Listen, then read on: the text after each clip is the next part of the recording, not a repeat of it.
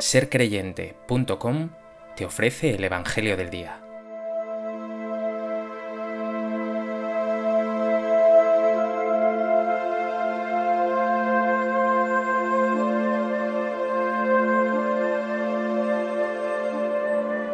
Del Evangelio de Marcos.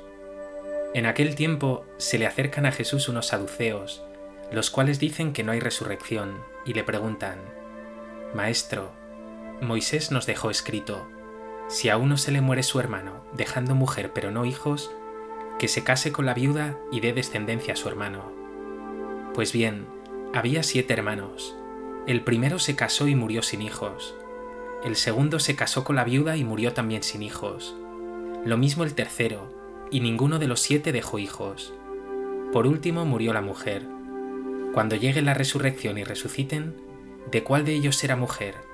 Porque los siete han estado casados con ella. Jesús les respondió, ¿No estáis equivocados por no entender la escritura ni el poder de Dios? Pues cuando resuciten, ni los hombres se casarán, ni las mujeres serán dadas en matrimonio, serán como ángeles del cielo.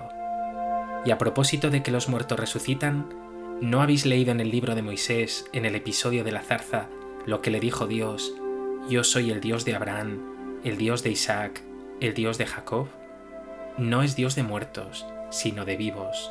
Estáis muy equivocados.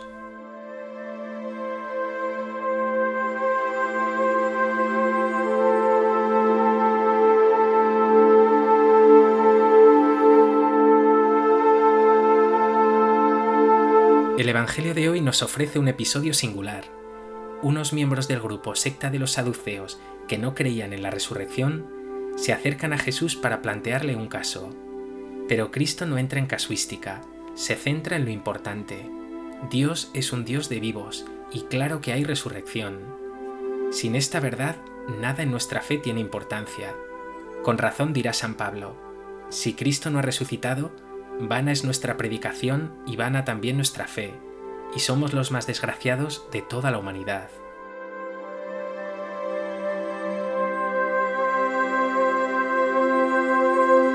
A propósito de este texto del Evangelio de Marcos, me gustaría compartir contigo tres reflexiones. En primer lugar, quiero que centres tu mirada en estas palabras de Jesús.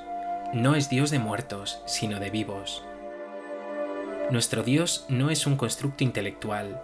Nuestra fe cristiana no es una religión al uso, un culto vacío o un conjunto de orientaciones filosófico-morales, un código ético que nos ayudaría a vivir mejor. Es infinitamente más. Nuestra fe cristiana es una relación personal con Cristo Jesús, el Hijo del Dios vivo y verdadero.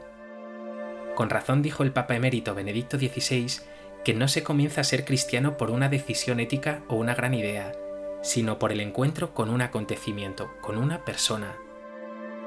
Nuestra fe, insisto, es el encuentro con Jesús y con Dios Padre en el Espíritu, que existen realmente, que están vivos, todavía más, que han compartido con nosotros su vida con Dios Padre, con el Espíritu que te vivifica? ¿Lo sientes cercanos?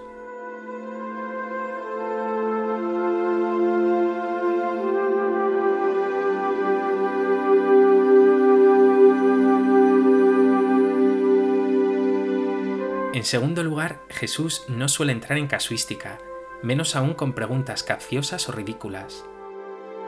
Con su respuesta al planteamiento de los saduceos, quiere decir que lo importante en el cielo no es lo que llevemos desde aquí, sino que seremos como ángeles, estaremos referidos a Dios, estaremos con Él para siempre, Él será el centro, con Él lo tendremos todo.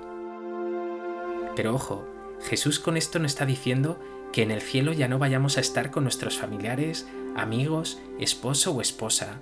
Eso sería imposible, porque si en el cielo tú estarás unida a Dios y yo también en plenitud, ¿no significa eso que también estaremos unidos entre nosotros? Por ejemplo, María Santísima sigue siendo la Madre del Señor en el cielo, sigue estando absolutamente unida al Señor. Esas relaciones profundas de amor serán llevadas al infinito. Pero la clave en la que quiere insistir Jesús es que en el centro no estarán tanto los lazos sanguíneos o circunstancias muy terrenas, sino Dios, que nos une a todos con Él y a todos entre sí.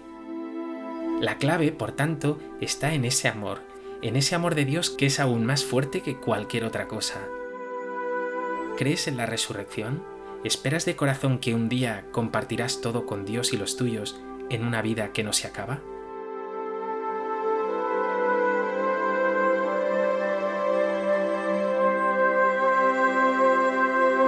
¿Y esa esperanza es para ti motor para que seas ya ahora mejor?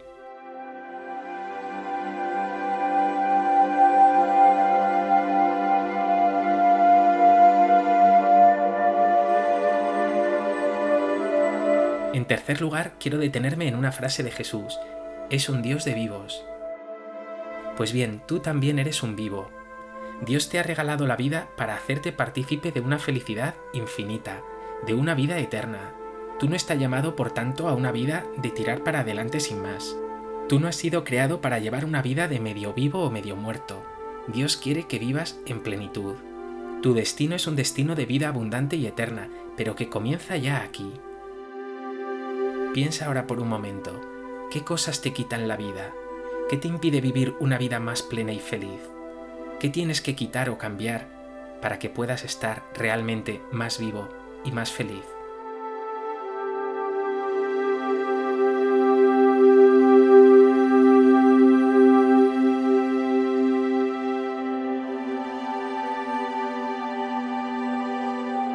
Pues que el Evangelio de hoy te llene de esperanza, porque tu destino es la resurrección, y que esto transforme tu relación con el Señor, que es un Dios vivo, verdadero, cercano, cariñoso, que tiene preparada para ti y los tuyos una vida eterna que ni siquiera puedes imaginar. Señor Jesús, sé que esperas de mí que ya en esta vida viva feliz y guste algo de lo que me tienes preparado para toda la eternidad. Hoy te pido que esa esperanza me haga ya hoy mejor, más feliz, más generoso y más entregado.